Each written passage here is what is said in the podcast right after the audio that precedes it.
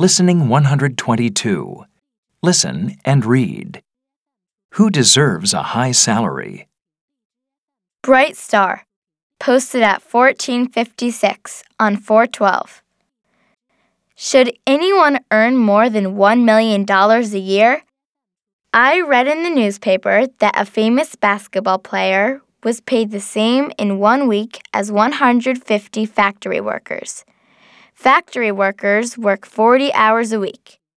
Basketball players just throw a ball around.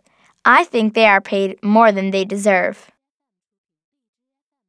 Sports fan posted at 1723 on 412. Sports stars need a lot of training from a young age. They train five days a week and have strict diets.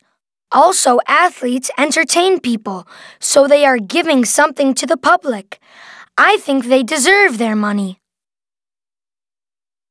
New York Girl posted at 1806 on 412.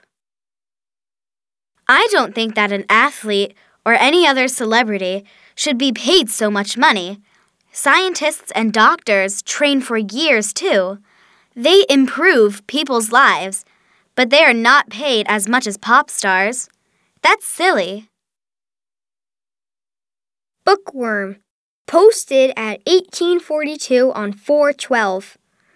I agree with New York Girl. Surgeons, firefighters, and the police deserve more money. They help people every day and they work in difficult and dangerous situations. They are heroes and they should be the real celebrities. Sports fan, posted at 1918 on 412. Tickets to basketball games and concerts are expensive. So are CDs and DVDs. Celebrities used to earn a lot less, but these days we pay more for entertainment, so they earn more. It's simple. Bright Star, posted at 1956 on 412.